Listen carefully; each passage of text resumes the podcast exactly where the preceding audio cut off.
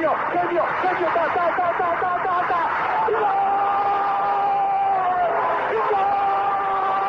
Dennis Bergkamp, Dennis Bergkamp, Dennis Bergkamp neemt de bal aan. Dennis Bergkamp, Dennis Bergkamp, Dennis Bergkamp, Dennis Bergkamp, Dennis Bergkamp. Posse de bola para Portugal, vai Éder, vai Éder, vai Éder, vai Éder, chuta, chuta, chuta! Gol! Gol!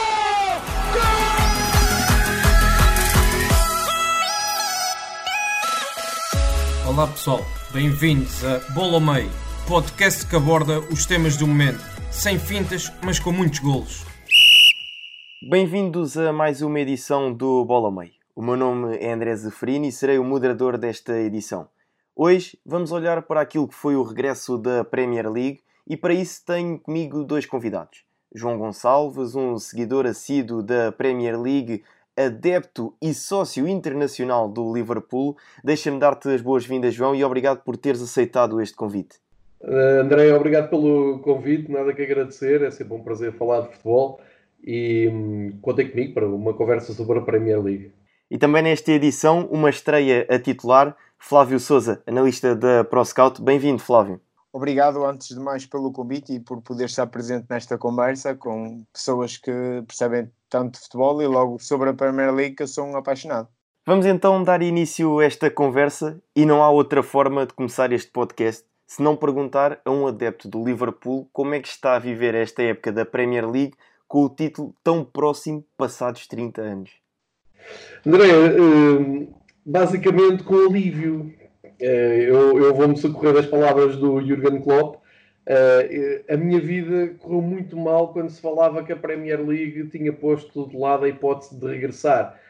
Epá, repara, eu nasci em 73, eh, comecei a simpatizar com o Liverpool na década de 80, quando vi um jogo ao vivo do Liverpool em Lisboa, no Estádio da Luz. Fiquei de tal maneira espantado com a intensidade, com a marcação individual, com aquele futebol incrível do Liverpool, pá, que me tornei uh, automaticamente e sem saber admirador do Liverpool para o resto da vida. Uh, epá, até ali aos anos 90, até arrancar os anos 90, uh, estava convencido que aquilo ia ser sempre assim, ano sim, ano não, campeão, uma taça dos campeões pelo meio, pá, e de repente 30 anos sem ganhar o título. E no ano, já no ano passado me gostou, já nos, nos, na, na escorregadela do, do Steven Gerrard, já passei mal. No ano passado, a fazer os pontos todos que fez, mas com o Super Manchester City, fiquei amargo. Epá, este ano com 25 pontos de avanço, acaba, aparece uma pandemia, parecia ter escrita na testa anti-Liverpool, fiquei realmente preocupado. Portanto, só te posso dizer que estou, eh, estou aliviado, tal como o Jurgen Klopp disse, aliviado com o regresso. Um, até estava com muita expectativa, logo com um grande, grande derby. O derby que no ano passado tirou o título ao Liverpool praticamente, o 0-0 do ano passado do Everton-Liverpool é que uh, acaba por uh, comprometer as esperanças do, do Liverpool no título. Um, e agora, vista a jornada toda, de uma maneira global, ha sido um bocado defraudado, porque a expectativa era, era grande, mas há várias explicações para isso, já podemos falar sobre isso e sobre a jornada. O, há pouco falava com o Flávio, ele já, já, já tinha indicado algumas, mas a nível do Liverpool, sempre uma confiança enorme. Um, e depois era importante também o Liverpool voltar com, uh, a mostrar alguma, como é que eu ia dizer, superação perante aquela eliminação com o Atlético Madrid, que eu acho que foi dramática, apesar de o Liverpool ser o campeão em título. E se perguntas a qualquer adepto do Liverpool se prefere ganhar o campeonato ou mais uma taça dos campeões, eles matam-te porque nem, nem percebem a pergunta, porque eles querem rapidamente ganhar um campeonato. E portanto, uh, aliviado, uh, animado com o regresso, mas achei, numa, já para, adiantar aqui serviço, achei a jornada de uma intensidade muitos furos abaixo do que seria aceitável, não expectável, mas enfim, tratando-se de campeonato inglês, tivemos aqui algumas coisas boas, mas de uma forma geral foi fraco. Eu antes de questionar, obviamente, sobre aquilo que foi o jogo em si, vou começar com uma brincadeira e porque tu também a partilhaste na tua conta de Twitter, o Mané estava realmente com pressa para ir atrás do título. Epá, esse momento é maravilhoso, pá. Hum, eu, eu estava bem em direto Uh, e quando ouvi o apito, ouves sonoramente na, na, na transmissão, uh, eu ia tirar os olhos do ecrã. fazer qualquer coisa, não é? olhar para o telemóvel, qualquer coisa. E vejo um ponto de fuga. Qualquer coisa estava mal ali no ecrã. Trata-se de Mané a fazer os 100 metros. Uh, todos se olharam. Pá, Sádio Mané é uma figura do futebol mundial adorável. Ainda por cima é boa pessoa. Pá, é um, um jogador preocupadíssimo com questões sociais. É o típico jogador que diz pá, que não precisa de comprar não sei quantos Ferraris porque uh, para ele um carro tem que ter quatro rodas e não é preciso gastar uma fortuna e prefere ajudar as pessoas. Mas este momento mostra o que é que é o Mané. Ele, ele vive noutro mundo, quer dizer. É o minuto de silêncio, vamos ajoelhar. Ele fez os 100 metros.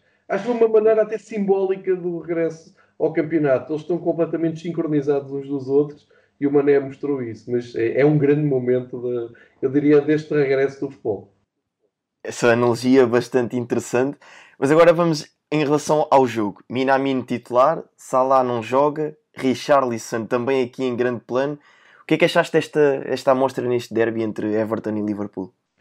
Olha, eu não, eu não percebi porque é que o Salah não jogou. Uh, até fui procurar ali nos fóruns do Liverpool. Ok, eu acho que ele não estava na, nas melhores condições, mas acho estranho o Salah estava a fazer o aquecimento. Uh, nós podemos ver isto porque a Sport TV começou a transmitir o, o pré-jogo, aquela meia hora mesmo de aquecimento, e o Salah parecia-me que, que, estava bem.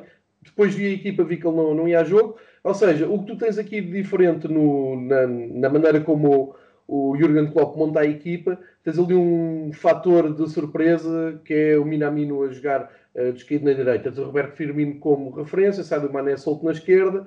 Tens o Keita, que também é um jogador que ainda à procura do seu espaço dentro da equipa, embora seja muito voluntarioso e traz muita força à equipa, mas enfim, com o Anderson, o Fabinho e o Keita, tu tens ali um meio campo muito parecido, não, não tens um, um jogador muito criativo na, na, na, naquele meio. E depois cá atrás, James Miller na defesa esquerda, é sempre de desconfiar, não é? Muito voluntarioso, é um jogador que eu adoro. Eu se tivesse que ir para uma guerra, escolhia o James Milner e escolhia o Anderson para ir comigo, porque sei que eles iam dar tudo.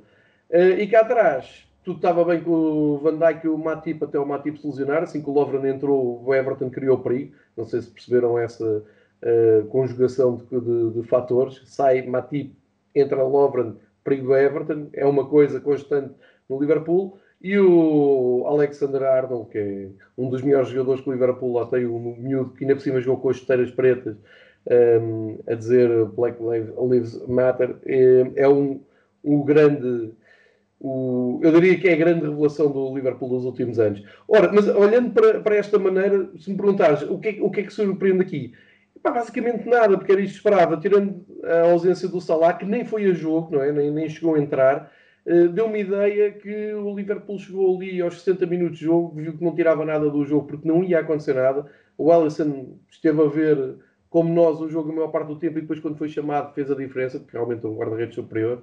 E olhando para o outro lado do, do Everton, o Ancelotti também não é propriamente um treinador de grandes inovações, também não estava à espera assim, de uma revolução na equipa. Pá, tem ali coisas muito, muito positivas. Um, eu não acho que o Marco Silva tenha sido assim, um treinador uh, tão mau como os adeptos do Everton dizem. Pá, eles não gostam do Marco Silva. Eu acho que não é verdade, porque se não fosse o Marco Silva, eles não tinham lá o Richarlison, por exemplo, que é um belíssimo jogador. Um, pá, e o Ancelotti monta a equipa num, numa espécie de 4-4-2, onde tens o, o Calvert-Lewis e o Richardson mais à frente, tens o Gordon, que é um excelente jogador, um miúdo, pá, que eu gosto muito, o nosso André Gomes, que voltou e esteve bem, equilibrou ali bem com o Tom Davis no meio, tens o Iobi, que eu acho que é um... ainda, ainda está para provar que é aquilo tudo, uh, ali de esquerda na direita, e depois tem uma, um quarteto muito aceitável de defensive, Uh, por exemplo, eu olho para o Holgate e trocava pelo Lofren, fácil, se fosse, se fosse possível. E tens o Pickford, que é o guarda-redes da seleção inglesa, quer queres, quer não, uh, tem, tem qualidade. Isto tudo para dizer, as equipas encaixam-se, o Everton dá muito mais posse de bola ao Liverpool, o que é perfeitamente normal, e o Everton, quando cheirou que era possível e que o Liverpool não estava a pôr aquele pé no, no acelerador como é costume, como a equipa do, do Klopp faz naquela intensidade alta, aquele ritmo massacrante, tentaram e bem, tentaram ganhar o jogo. Eu não sei se até não, não mereciam ter ganho naquele lance em que o Alisson uh, nega o gol e, uh, e, depois o, o Van Dijk atira para canto. Enfim, eu diria que foi um jogo previsível. O resultado final acaba por espelhar uh, a falta de interesse que o Liverpool teve a, a determinada altura e a falta de engenho que o Everton tem porque epá, tem boas unidades, conseguem construir, mas contra um Liverpool estás a jogar sempre desconfiado e a tua prioridade é a organização defensiva e acho que estiveram bem. Epá, se me perguntas se adorei o jogo, não, deu para matar saudades, mas ali aos 50, 60 minutos comecei-me a irritar um bocado porque vi que não íamos passar daquilo e não estava preparado mentalmente para ver eh, logo em Inglaterra as equipas a gerirem, eh, eh, calculistas, mas acho que vamos ter mais disto durante uns jogos. Não quer dizer que não, chegamos a, não cheguemos àquele patamar mais acelerado, mas ainda vai demorar. E o Guardiola disse algo muito interessante, é que achava que houve muito, tempo, houve muito pouco tempo de preparação e que isto era um, um regresso que já devia ter acontecido há mais tempo, com as equipas a prepararem-se há mais tempo. Acho que agora se está um, a, a, concretizar. Epá, não quero ser muito pessimista para quem, quem nos estiver a ouvir, continuem a ver a Premier League, mas eh, foi um pouco de desilusão, embora o Guardiola tenha, tenha avisado com tempo. Flávio, e no outro grande jogo da jornada, o Tottenham de José Mourinho recebe o Manchester United de Bruno Fernandes o que achaste aqui da performance de ambas as equipas, porque também uh, havia essa incógnita, como é que o Tottenham de Mourinho se iria aqui apresentar, e nós falámos disso a semana passada. Uh, antes de mais, eu queria pegar aqui um bocadinho no que o João falou. Um, eu, uh, ao contrário dele, eu acho que eu já estava a prever um bocadinho esta quebra, porque os jogos em Inglaterra, da Premier League, são jogos que muito intensos, mas também muito da intensidade que é colocada nos jogos também é fruto do ambiente eh, que vem de, de, da, da, da plateia, não é? Daquele ambiente britânico, e não havendo isso, os jogos também é normal que também caiam um bocadinho a, intensidade e o ritmo de jogo baixem, os jogadores são, são humanos, vão sentir isso. Um, também uh, um, normal, também que o João disse, certíssimo, uh, a preparação foi pouca, uh, não houve uma, pré, houve uma paragem de, muito, de três meses, uh, os jogadores não foram preparados o, o devido para poder uh, produzir em campo, atletas de alta competição, e é normal também, claro, isso depois vai se refletir também nos jogos não é? e, na, e na, no falta de espetáculo. E digo mais, até acho que ver uma Premier League sem adeptos é desolador, aquilo é, é, é muito mau. Agora, em relação ao jogo que me falaste. É o fator determinante, não é, Flávio? Se quer é o fator determinante para, para as equipas não darem aquele bocadinho mais que costumam dar. Sim, sim. Sem dúvida. Uh, em Inglaterra, eu tenho a certeza que aquele bocadinho mais que os jogadores dão em campo é vem muito do que, do que assistimos na, nas bancadas é e do apoio fanático dos ingleses, isso sem ponta de dúvidas.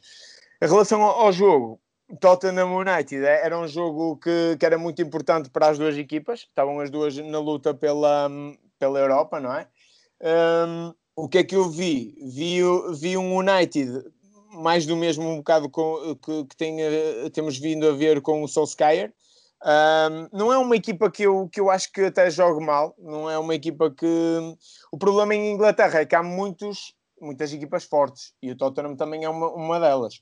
Um, mas gosto, gosto especialmente no meio-campo do United de ver um, o, aquele miúdo do o trinco, o, o Tomani. Uh, acho que é um bom jogador também, é novo ainda. E gosto também de ver o Bruno Fernandes a combinar com o Fred. Dá mais criatividade àquele meio campo do United, que era, que era algo que com o Mourinho não, se, não, não existia tanto. Era um, um meio campo mais musculado e ali dá alguma criatividade. Um, quanto ao Tottenham, um, houve aquele problema que, que, se passou com o Dele Alli, e isso o Mourinho tentou comatar com a presença da criatividade do Lamela, ali a 10. Um, não acho que, que este Tottenham me, me, convença muito, sinceramente. Não, não me parece que, que, que vai dar. A, a, não, sinceramente, em termos de Europa, vai estar ali numa luta acesa com o United e também com o Wolverhampton, jogo, eu. Um, mas uh, gostei muito do, do novo reforço, o Ber, Bergwin. Faz um golo muito bom, com, com um grande sentido de oportunidade. Sim, era mesmo por aí que eu ia pegar, porque realmente o Bergwin esteve em destaque e uh, as cavalgadas que ele uh, dava, dava por aquele corredor direito e o próprio gol, que é um grande gol, uh, foi, foi sem dúvida aqui o, o, destaque deste jogo. E também, e também se calhar, a, a presença agora da recuperação do Kane, que era a, a lesão afetou muito a equipa, e, do, e também a presença do Son. Esses dois são fulcrais na, na dinâmica do Tottenham. Isso não há como. São, são jogadores de classe mundial. Eu posso fazer uma outro... pergunta sobre o Manchester. Vocês acham que o, o Solskjaer é o homem certo no lugar certo ou o Manchester já arranjava um treinador uh, pá, que não fosse só uma figura simpática do clube? Eu pá, tenho muita dificuldade em criticar ou arranjar críticas ao Solskjaer porque é um, um figurão, não é? Mas dá-me ideia que eles estão ali presos a, ao legado do Solskjaer e não estão a dar um passo. Eles tiveram um Mourinho para o bem e para o mal, tinha as suas ideias e ganharam uma, uma, uma Liga Europa e subiram bastante na, na classificação.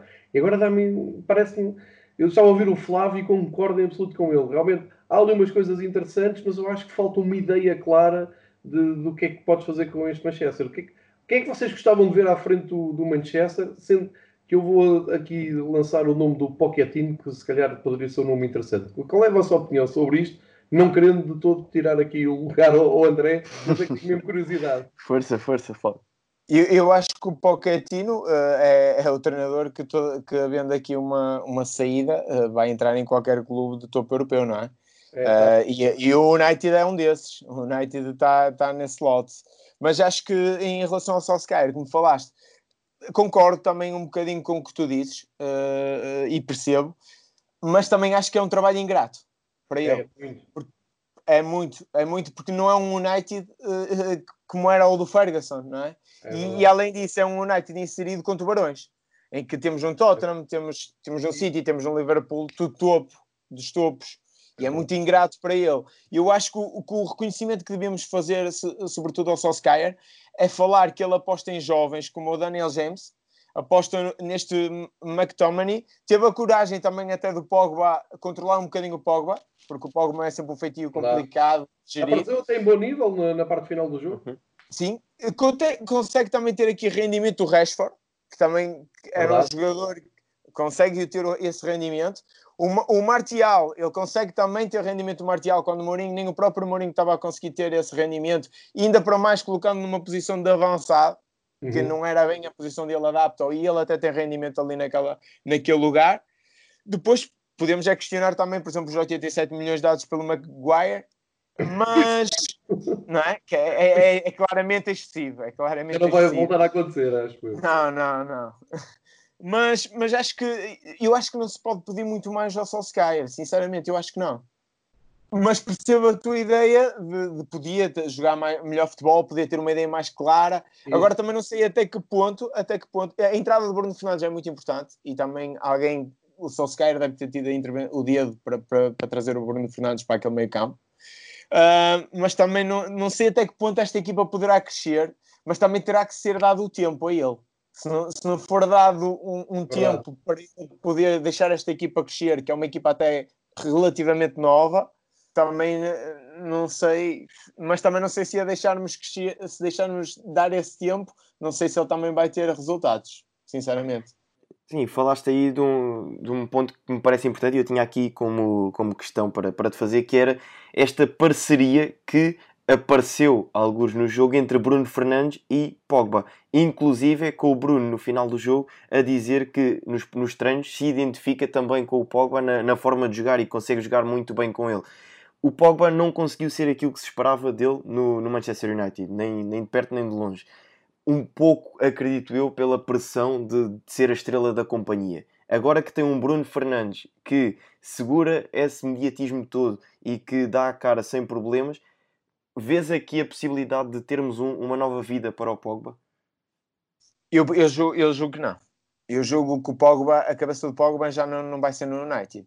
Acho que o Pogba pensa claramente, uh, talvez no Real Madrid, e dar o salto para, para outro. Ele tem um ego demasiado alto e acho que ele já sonha mais do que o próprio United, e é isso que está a afetar, afetar ele não ser titularíssimo no United. Se nós olhamos para o meio-campo do United, eu gosto muito do Fred eh, e acho que dá, com, junto com o Bruno Fernandes, dá muita criatividade àquele meio-campo.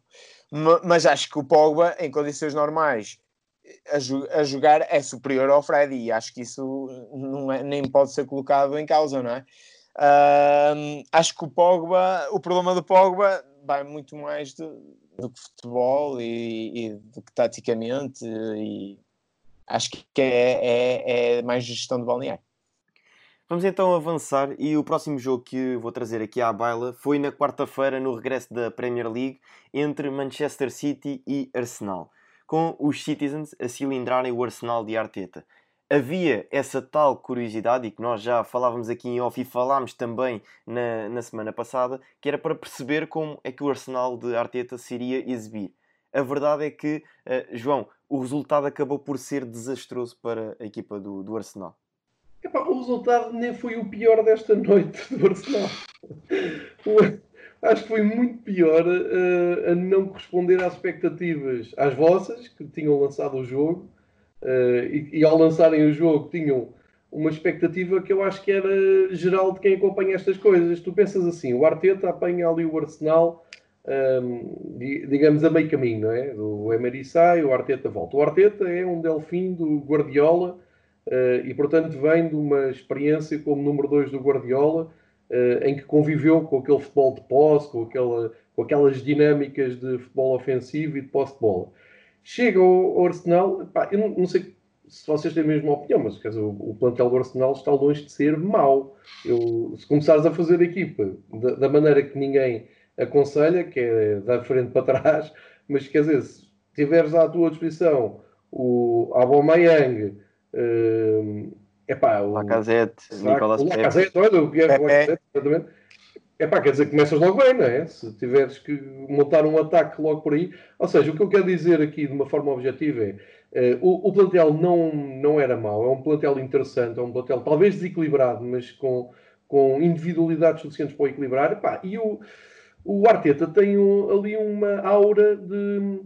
Eu, eu odeio fazer isto, dizer que há um novo Guardiola, epá, acho que isso não existe, mas pelo menos seguir aquela ideia, depois com o cunho pessoal dele, não é? com as ideias dele eh, eu achava a escolha perfeita no clube perfeito, porque o Arsenal é uma espécie de, eh, sei lá, de mundo mágico da Premier League em que nunca ninguém percebe bem o que é que se passa naquela casa, porque todos os anos partem como candidatos e aquilo ao fim de 10 jornadas já está a casa arder porque ninguém se entende. Eh, e o Arteta, tendo esta paragem, não é forçada, Uh, infelizmente, mas a partir do momento em que percebes que vais voltar, o que é que tu pensas? O Arteta está a trabalhar uma ideia, um plano de jogo, está a trabalhar as tais individualidades para tornar aquilo um coletivo atraente e com um futebol que faça sentido. Uh, e, epá, e nesse aspecto eu estava à espera de ver um, ainda por cima, simbolicamente e ao terreno do seu mestre, do, do, do, Guardiola, que se fartou de queixar que não tinha tempo para preparar lá com aquelas uh, manias, não é manias, aquelas, eu diria, uh, manias, sim, vou-lhe chamar manias de, de, de, treino em conjunto, da preparação, tem que ser não sei quantos dias de, de, de, treinos. E o que é que eu pensei? As equipas iam encaixar e ias ter um, um arsenal uh, ambicioso, que já não tem muito a perder na, na, tabela, mas que poderia deixar ali uma boa imagem. E ao fim de 10 minutos, além de perceber aquilo que, eu, que o Flávio disse há, há pouco e bem, que a intensidade realmente está uns furos abaixo daquilo que eu que eu esperava, não esperava uma grande intensidade, mas ainda foi mais abaixo do que eu esperava. Uh, e tu estás a ver o jogo e estás a pensar fácil, o City vai ganhar isto fácil em qualquer altura que alguém falhe, porque a organização defensiva do Arsenal estava um pouco acima da horrorosa. Uh, e depois, quando sai o Pablo Mari, não é? entra o David Luiz, uma figura com quem eu simpatizo imenso, Mas quer dizer, todo aquele folhetim. Ele, eu estou à vontade para dizer, porque ele depois do jogo, como sempre, foi primeiro a dar a cara e nisso o David Luiz é exemplar. Diz que se calhar nem devia ter ido a jogo, já devia ter resolvido a situação dele contratual com o Arsenal. Uh, epá, consegue fazer assistência para o primeiro gol, consegue fazer falta para o penalti, consegue ser expulso no penalti e consegue dar gol. Quer dizer, não, não, há, não há ninguém que resista a isso. Mas em termos gerais, grande desilusão este Arsenal do, do Arteta. E o Arteta não ganha um jogo fora desde que pegou na equipa. É verdade, tem cinco empates, acho que esta foi a segunda derrota. Uh, mas eu esperava mais e espero mais. Atenção, espero que o Arsenal desenvolva. Mas é tal coisa, nós todos, não é? Vocês, quando fazem aqui uma antevisão, quando se juntam fazem a antevisão, uh, nós estamos sempre aqui com grandes expectativas. Vocês explicam porquê individualmente, taticamente, uhum. coletivamente.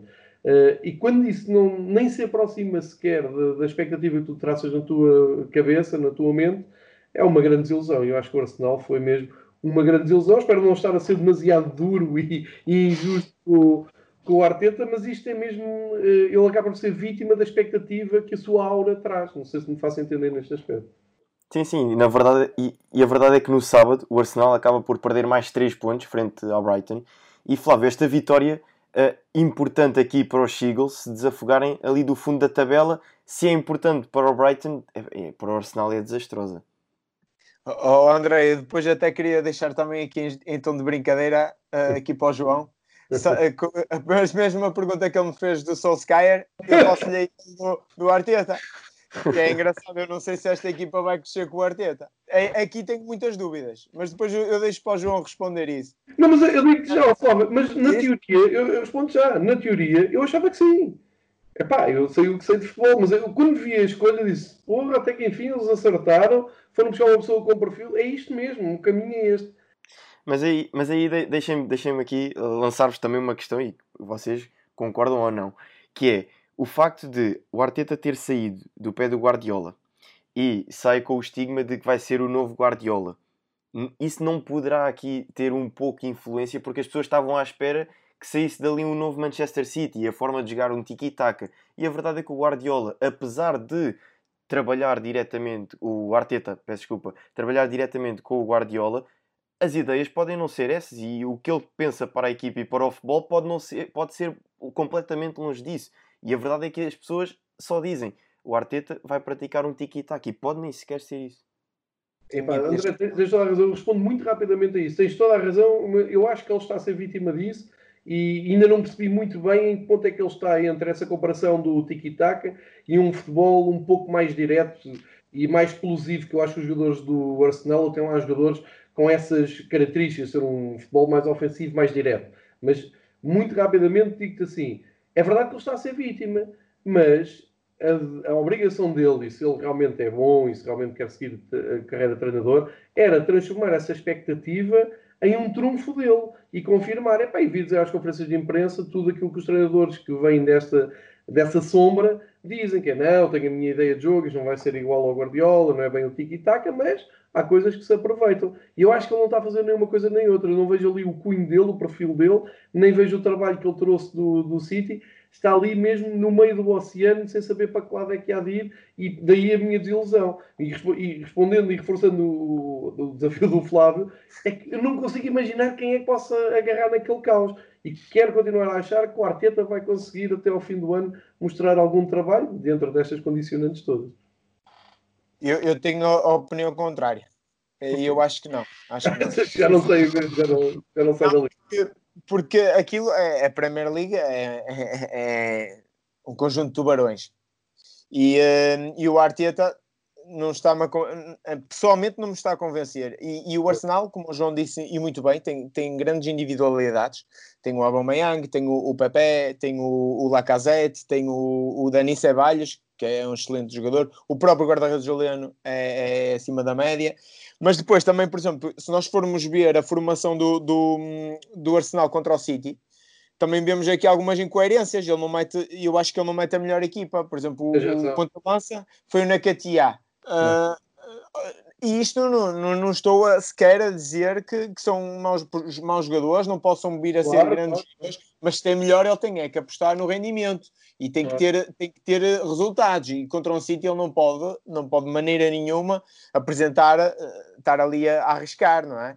E, e depois, quando não, e quando não arrisca contra o Brighton, realmente mete a melhor equipa em campo. Um, e, e, perde contra uma equipa que está a lutar para, para não descer de divisão e que está aflitíssima. Isto aqui tá, não traz nada de bom, nada de positivo para, para o futuro do Arsenal, não é? Sendo que o, o maior drama do Arsenal nesse jogo é que deu toda a ideia que perdeu por uma questão de atitude. O, o Mopé, no final do jogo, pá, que esteve em evidência por tudo e por nada, ele disse ali uma coisa que é engraçada, que é, eles falaram muito quando estavam zero, continuaram a falar na segunda parte e depois no fim tiveram o que mereceram. Isto dá a ideia que quem joga contra eles percebe que há ali uma, uma um problema de atitude. Isso é a pior notícia para um treinador. Sim. E, e, também, e também tocaste num ponto que eu também queria referir, João. Um, o, a, a, a, dificuldade do Arteta definir o, seu, o estilo que, vai, que o Arsenal vai jogar. Isso acho que é essencial, porque, porque este Arsenal é montado pelo Emery e todos sabemos que o Emery é um treinador defensivo, gosta de, de privilegiar o processo defensivo, gosta de saídas rápidas no contra-ataque. E ele, por sua vez, um discípulo, como, como o André falou, do Guardiola, que toda a gente pensa que vai ser posse de bola, uh, isso também pode afetar. Ele pode estar mesmo indeciso até entre ou ter o rendimento e aproveitar o que de bom foi feito por o Emery, ou então uh, tentar o, o, futebol de posse que toda a gente espera que, que, que fosse o arsenal de, do Arteta. Epá, isto mal comparado faz lembrar um bocado o que está a passar o Braga com o Custódio, não é? O Custódio Sim. agarrou no, no Braga bem do Ruben Amorim, não tinha moral para tirar aquela, aquele sistema de três centrais. Aquilo começou a correr mal ele mudou.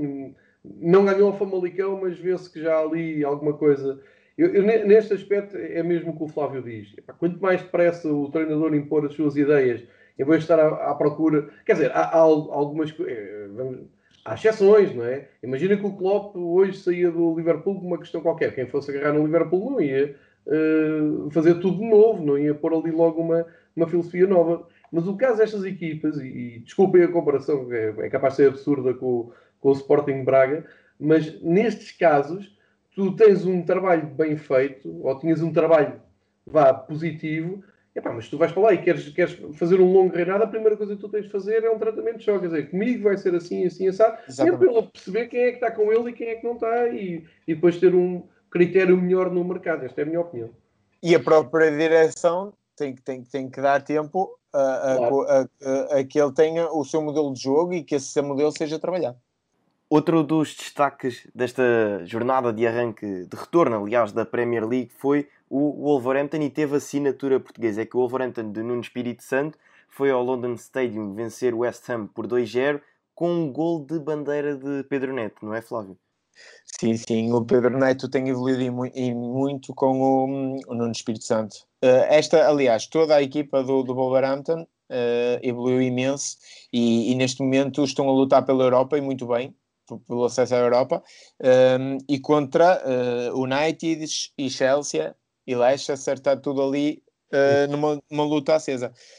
E jogam no, numa tática que é, que é completamente diferente, não é? Que é, jogam no 3-5-2 e... Um, mas pronto, o, o, Wolver, o Wolverhampton, quando eu vejo uma equipa também que sabe defender bem uhum. e, e, tem os processos, uh, quando falamos do, do Arsenal do Arteta estar um bocadinho indefinido, este Wolverhampton sabe o que está a fazer se tiver que defender 10 linhas, defende, não tem problema nenhum até estar a ser massacrado pelo adversário, sai no contra-ataque, marca golos. No, tem o, os seus processos muito bem trabalhados e muito bem hum, definidos. E o West Ham, ao contrário, está, está a lutar pela manutenção e era uma equipa que supostamente, vendo também individual, se falarmos individualidades, Mark Noble, Felipe Anderson, Michael António, até tem, tem bons jogadores mas costuma estar uh, neste momento aflito, nestas fases da época na Premier League. João, agora lanço outra questão para ti. É que o Southampton assegurou aqui praticamente a manutenção com o Hasenholt, que inclusive já renovou o contrato até 2024 com os Saints. O Southampton cilindrou o Norwich por 3-0, afogando assim cada vez mais os Canaries no fundo da tabela e uma aqui já visível descida ao Championship. Pois, mas acho que é mais de mérito Norwich do que mérito Southampton. Uh, dizes bem, cilindrou, eu acho que saiu uh, o brinde ao Southampton neste regresso. Acho que qualquer uma, se perguntasse aos outros 19 treinadores, todos queriam ir jogar com o Norwich. Uh, eu acho que o Norwich vai, vai, vai mesmo descer, não, não, não tem hipótese. E, e, é curioso, porque no início da temporada o Norwich chegou a ser uma das surpresas da Premier League. Uhum. Naquelas primeiras jornadas o Tim Pookie, eh, toda a gente falava nele, não é? toda a gente a comprá-lo para a Fantasy. Lembro-me dessa, dessa altura, foi logo chamada à seleção finlandesa, onde, onde, é titular de caras, como é evidente. Mas isto para, para dizer. Um, ehm, o Norwich enganou bem naquelas primeiras jornadas, pá, deve ter feito uma preparação física ehm, mais acelerada, não sei, deve ter preparado a equipa para, para ser mais combativa no, no início, especialmente em casa, tem um argentino que eu gosto muito, o Emiliano Buendia, que é, é um excelente jogador. Eu não conhecia antes até vê-lo jogar no Norris, mas aquilo tem sido realmente sempre um, a descer. Uh, acho que infelizmente vão, vão, mesmo, vão mesmo descer de divisão, não tem andamento para ficar na primeira. Southampton aproveitou muito bem. Um, Southampton eu acho que é, é a típica equipa de, de Premier League. O, tem um treinador que eu gosto muito, uh, é da escola alemã, o Hasenhult, que é, que é amigo do, do Klopp também, uh, isso é público, é sabido, uh, e que tem esta... o Southampton tem duas grandes virtudes foi goleado em casa com o Leicester, se bem se lembram, numa sexta-feira de chuva, para a pior goleada que, que podiam ter levado. Tiveram ali um ciclo mau de jogos e a direção manteve a confiança no técnico. Isto, em Portugal, se calhar, depois de uma derrota daquela, já nem ia dar o treino no dia a seguir. Uh, e isto é uma. É quase uma, uma lição de vida para, para quem anda no, no futebol, porque a partir dali houve estabilidade no Southampton. O Southampton é, é clássica equipa, não sei se vocês concordam, mas para mim é uma clássica equipa de 4-4-2. Uh, eh, tem o Danny Ings, um jogador muito experiente na frente, o Obafemi, que também é um jogador explosivo. Uh, tem bons jogadores como o Redman, que, mar que, marcou, o Armstrong na direita também marcou, o Art Prowse, que é uma instituição. Uh, enfim, tá, há ali jogadores, individualidades tipicamente da Premier League e não estou a ver o Southampton a, a, a descer divisão, ou não estava, já leva 10 pontos de avanço sobre o, Bournemouth.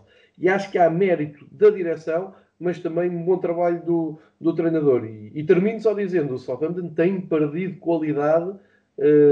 Porque é, constantemente assediado, nomeadamente pelo Liverpool, mas também por outras equipas. O Cédric este ano foi para o Arsenal, por exemplo, eh, e individualmente tem perdido qualidade.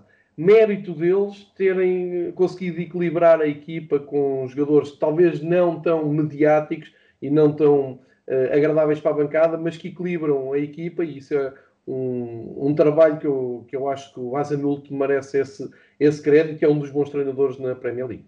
Ó oh, João, e, e, é, o, é o projeto? É o projeto da direção, porque esta direção foi a mesma que apostou no Pochettino, quando ele não era tão Tal conhecido. É muito bem lembrado. É, uma, é a direção que, até, que vai bus, uh, buscar o Van Dijk, que tem uma dupla Van Dijk Exato. até José Fonte. Portanto, isto é, isto é um projeto. Sim, isto é, é um projeto é, com um monte de direção, com um monte de direção. É, até e não... descer.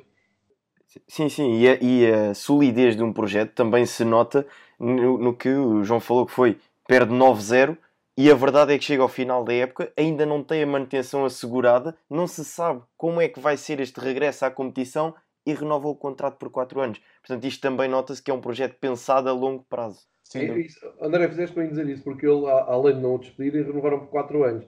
E estamos a falar de um jovem técnico que passou por outro bom projeto que é o Leipzig, o, o Rasenball Leipzig.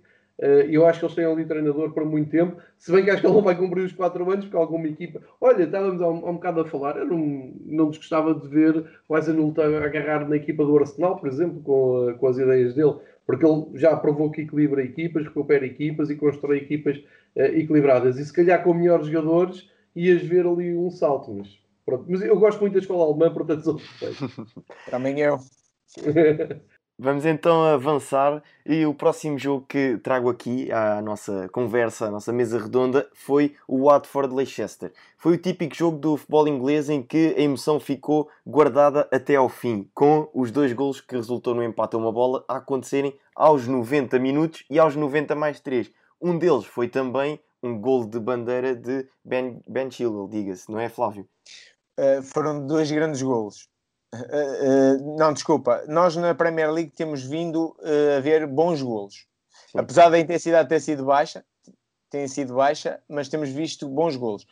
Aqui, em jeito de brincadeira em off, eu até estava a comentar com o João que uma pessoa estava a ver o jogo e quase que adormecia e de repente, se nós adormecêssemos, não íamos ver aquele gol. Nem íamos ver os dois últimos golos que, que, foi, que foi no final do jogo, não é? E se tivesse no estádio. Para quem suportou os 90 minutos. E se estivesse no estádio, saías mais cedo e não vias os, os golos. Nada. Mas quem faz isso também não merece ver esses, esses golos. Quem vai-se embora mais cedo é um crime. Exatamente, é isso mesmo. O Mas sem dúvida que... É que... O Leicester é que compromete aqui um bocadinho é, a luta em onde está, não é? Pela, é. Na classificação pela, pela Europa. Até está a fazer um, um excelente campeonato com terceiro lugar, mas o Wolverhampton recupera pontos, vai recuperando pontos, e o Leicester, uh, o Chelsea também recupera pontos, e o, é, Le e o Leicester perde, perde pontos aqui. E tem, o mas o Leicester... 3 pontos do Leicester, ficam só 3 pontos de, de, separação entre Leicester e Chelsea, por exemplo. Isto é, é, vai ser aqui uma luta engraçada porque eu até não sei até que ponto uh, não vai acontecer ao Leicester do, do treinador que lá está, o, o Brandon Rogers, se não vai acontecer o mesmo que, que aconteceu no Liverpool, mas ao contrário, aqui na Europa e no Liverpool do Brandon Rogers era pela luta pelo título, que nos, nos instantes finais, no, nos últimos jogos do campeonato, perde a luta pelo título e aqui não sei se com o Leicester e ele também não vai, não vai aqui um, perder o, o, andamento da carruagem pela Europa. E a má notícia para os adeptos do Leicester é que a seguir não veio o Klopp de certeza. Pois não. Vamos então avançar e uh, falamos agora do Newcastle e já, se muito, já muito se fala aqui sobre a possibilidade de um investidor montar uma super equipa nos Magpies e nós falávamos a semana passada uh, na, na divisão ao, ao regresso da Premier League que poderia haver aqui o fator motivação nos jogadores em quererem mostrar serviço para poderem integrar a equipa na próxima temporada e venceram e venceram bem aqui o Sheffield United por 3-0 com um jogador em destaque, Matt Ritchie. João. É, disseste bem, fizeste uma excelente introdução. A equipa de Steve Bruce mostrou ali uma ponta de orgulho grande, não é? Um, eu, enfim, eu tenho muitas dificuldades em falar no futuro imediato do, do Newcastle, porque faz-me tudo muita confusão como é que de repente uh, tu acordas e no dia a seguir uh, começam-te a vender a ideia que o Newcastle vai ser um forte candidato ao título e à Liga dos Campeões, contratando este mundo e o outro, porque vão buscar uh, um árabe, um Qatari, ou seja o que for, uh, epá, e depois a subir tudo para o lado, a fingir que não sabem que esse dinheiro vem de onde vem. eu sei que isto não, não, é, não é o tema de discussão, mas eu tenho sempre esta dificuldade em aceitar, e não sou só eu, porque eu tenho lido várias reações de adeptos do Newcastle também um, enfim, com essas questões moralistas e já ultrapassadas e romantizadas. Agora, a verdade é que os adeptos do Newcastle vivem num tormento uh, permanente, porque eles estão fartos do, do presidente do clube, que é o dono da Sports Direct, e eles, uh, eu já vi eles a festejarem derrotas só para poderem fazer mais barulho contra a direção, contra o proprietário. Um, e então estamos aqui neste limbo, não é? De, agora tenho que puxar pelo orgulho e fazer aqui uma reta de final uh, que seja digna. Eles estão completamente confortáveis a meio da tabela. Eu acho que já não, não vão so, sofrer sobressaltos. Estão em 13 com 38 pontos. Uh, quem está para descer tem 27. Uh, e mostraram, mostraram um bom futebol contra o Sheffield United, que é uma é grande surpresa da Premier League, porque vem da segunda divisão e estão a fazer um campeonato ali na zona europeia, que era impensável um, um grande trabalho do, do Chris Wilder, mas um, realmente eu, eu, eu vou-vos dizer aqui, só para uh, perceberem o tipo de, de, pessoa que sou, eu, todas as equipas têm um Jojo Shelby têm a minha simpatia. Uh, Shelby é um sobrevivente, não é? Um, é um daqueles que ao bocado disse que ia para a guerra com o Miller e com o Anderson, também e com o Shelby. Uh, e acho que ele, é, é, ele dá, dá, alma e dá, dá, dá moral à, à equipa, pá. É um, um sobrevivente.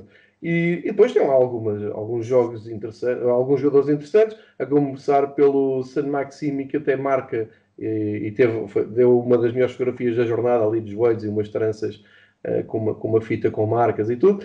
Mas tens o Miguel Almiron, que me parece ser bom jogador, o Joel parece-me ser bom jogador, um, o Shelby no meio campo é um pulmão, uh, tens o Matt Ritchie, que fez um gol e também parece que faz bem ali uh, da direita para dentro, Danny Rose, um ótimo defesa esquerda. É uma equipe equilibrada, é um plantel um, equilibrado, não é espetacular. Não sei também se os adeptos do Newcastle não estão a pedir demais à, à equipa. Não sei se isto é, é, é a equipa para andar muito acima do meio da tabela. Uh, acho que têm de estar contentes e aliviados já para andarem longe de, do fim da, da, da, luta pela, pela manutenção. Portanto, à partida não, não descem, à partida também não reencontram o Sunderland tão cedo, que é esse o, o, o gozo que dá aos adeptos do Newcastle. Um, e parece-me que este, vocês já abordaram essa, essa, essa temática. A compra do Newcastle vai mostrar de que moral é feita à Premier League, mas isso é, é conversas por outros espaços. Portanto, só uma palavra para o Steve Bruce, que realmente montou aqui uma equipe equilibrada. André, posso e para... deste força, jogo? Força. Acho que há aqui um aspecto também que devíamos mencionar neste jogo. Um, a expulsão da do, do jogador do Sheffield dá só 50 minutos. Sim, dá só 50 minutos. O, o 1-0 do, do Newcastle aos 55, o 2-0 69 minutos e o 3-0 aos, aos 78 minutos. Então há aqui uma expulsão que também mexe muito com o jogo. Tens toda a razão. Ainda por cima, num sistema 3-5-2, fez muita diferença. Tens toda a razão, Flávio. Faz muita diferença aqui. É, mas concordo com tudo o que tu disseste. O Newcastle também tem bons jogadores. É, é, isso mesmo, até porque este Sheffield United é uma equipa de constantes equilíbrios, uma equipa muito equilibrada e quando sente falta de um jogador, nota-se perfeitamente a diferença no, no, seu, no seu jogar. Vamos então avançar para aquele que é o último jogo e porque o nosso tempo também, infelizmente, não é infinito e o Chelsea que teve de sofrer para vencer o Aston Villa, mas Giroud lá acabou por consumar a reviravolta e marcar pelo sétimo jogo consecutivo ao Aston Villa. Nove golos em sete jogos, Flávio. Quem diria? Sim, é, é, aqui o, eu comparava aqui o Chelsea também um bocadinho ao, ao, que se passa no United. É uma equipa nova que vai precisar de tempo também para, para ser construída e ser uh, uh, treinada e, e, evoluir. O Lampard também não me parece ser um mau treinador, mas também precisa de tempo. É um homem da casa, também vai ter esse tempo. Acredito que irá ter esse tempo. Um, em relação ao jogo, é com o Aston Villa, que também está aflito na tabela classificativa, que, que pode retornar a, a, a, para a segunda divisão, não é? Um, mas o, o Giroud realmente continua a fazer gols, não é mau jogador, não é mau jogador. Não acho que o Giroud um, no Arsenal também não fizesse falta, bem para este Chelsea e também faz a diferença. Um, e, uh, e tem aqui, uh, o Chelsea tem boa equipa também, e lá está, voltamos ao mesmo. É, está inserido num, num, num, campeonato que, que aquilo só são as melhores equipas, o topo dos topos. E, um, e ganha aqui muito bem e está a fazer uma boa classificação também. E à data de gravação deste podcast, falta apenas um jogo para terminar a ronda 30 da Premier League, que é o Manchester City com o Burnley. E vamos terminar este podcast como começamos. É que João já deve estar aí a torcer para uma vitória dos Clarets. Depois do que vi do Liverpool-Everton, acho que o que nos quiseram dizer a partir de Goodison Park é calma, vamos desfrutar isto, vamos ver. Não, há pressa, não é? Não há pressa nenhuma, já podemos para aqui para aqui. E por que não ganhar o título no estádio do Manchester City uh, para ser uma sucessão perfeita, não é? Contra os campeões em título. Uh, eu acho que começa a passar isto muito pela, pela cabeça dos adeptos do, do Liverpool, porque se estivessem ansiosos, estivessem desesperados para ser campeões, hoje a exibição com o Everton, principalmente a segunda parte, teria sido completamente diferente e se calhar o Salah até teria ido a jogo. Não sei se estou a dizer aqui algum disparate, porque eu não sei a, a condição física dele, mas acima de tudo, acho que neste momento a, a, a diretriz é calma que isto vai cá cair e se calhar eh, até tinha piada a ser com o Manchester City.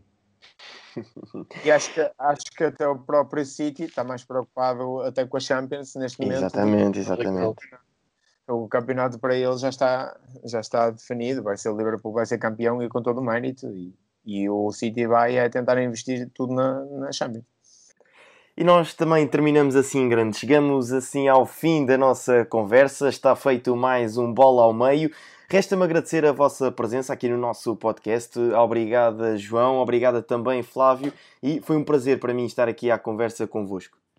Olha, muito obrigado pelo convite. Sempre queiram, estou, estou disponível. Parabéns pelo vosso trabalho. Continuem, fazem um excelente trabalho, inspirador e pedagógico. Obrigado eu por, porque, por ter o prazer de estar a, a, a discutir futebol com duas pessoas que percebem imenso futebol. Obrigado também a quem nos ouve lá em casa e já sabem, segundas-feiras há sempre bola ao meio. Um abraço e até para a semana.